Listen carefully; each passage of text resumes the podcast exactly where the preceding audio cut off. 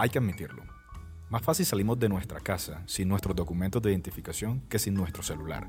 Y por más que queramos negarlo o evitarlo, los dispositivos móviles, específicamente los celulares, han tomado el control de nuestras vidas. En un principio, los celulares se pensaron para facilitar la comunicación con los demás, pero con la llegada del smartphone, todas las aplicaciones y funciones creadas para optimizar nuestras labores diarias se han apoderado de toda nuestra atención y en vez de ayudarnos a comunicar, nos limitan. Varios estudios han revelado que una de cada diez parejas han tenido discusiones a causa del uso del celular, ya sea porque uno de los dos es adicto a su smartphone o porque en aquellos momentos donde deberían estar compartiendo, el teléfono se interpone. Pero no es solo el teléfono como objeto, en gran parte son las aplicaciones que tenemos en él específicamente las redes sociales que desde hace unos años se roban más del el 85% de nuestra atención diaria, poniendo en riesgo no solo nuestras relaciones, sino nuestras capacidades laborales y cognitivas, las cuales incluso pueden complicar nuestro sueño. La verdad es que el ser humano se ha vuelto socialmente obsoleto. Nuestras formas de relacionarnos con el otro cada vez son menos físicas y reales. Y si lo pensamos en términos de relaciones, ¿qué tan solo se puede sentir alguien estando con nosotros?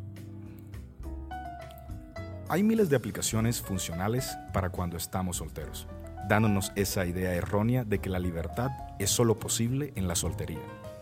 Pero ¿qué pasa cuando empezamos una relación? ¿Por qué no usar dispositivos y apps cuando estás con tu pareja? Ya conocemos esas aplicaciones para tener citas y conocer personas.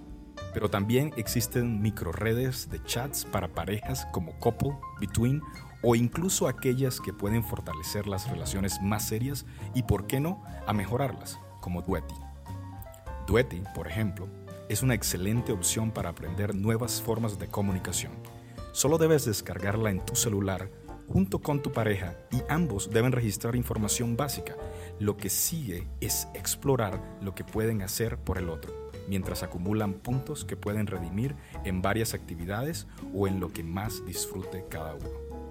El verdadero conflicto que existe para aquellas personas que llevan mucho tiempo en una relación es suponer todo, limitando la comunicación. La rutina, la monotonía y el estilo de vida pueden complicar los espacios de ocio y esparcimiento con nuestras parejas, donde el día a día debería quedar en un segundo plano.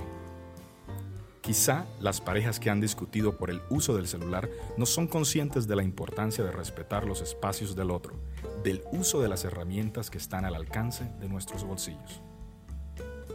Aplicaciones como Duetti pueden considerarse un juego, pero en realidad están ayudando a descubrir nuevas formas de comunicarnos con esa persona que amamos y de recordarnos que todos los recursos, aplicaciones, herramientas y dispositivos que son parte fundamental de nuestra vida, en su mayoría, fueron creados con el propósito de conectarnos y de facilitar la manera en la que entendemos al otro.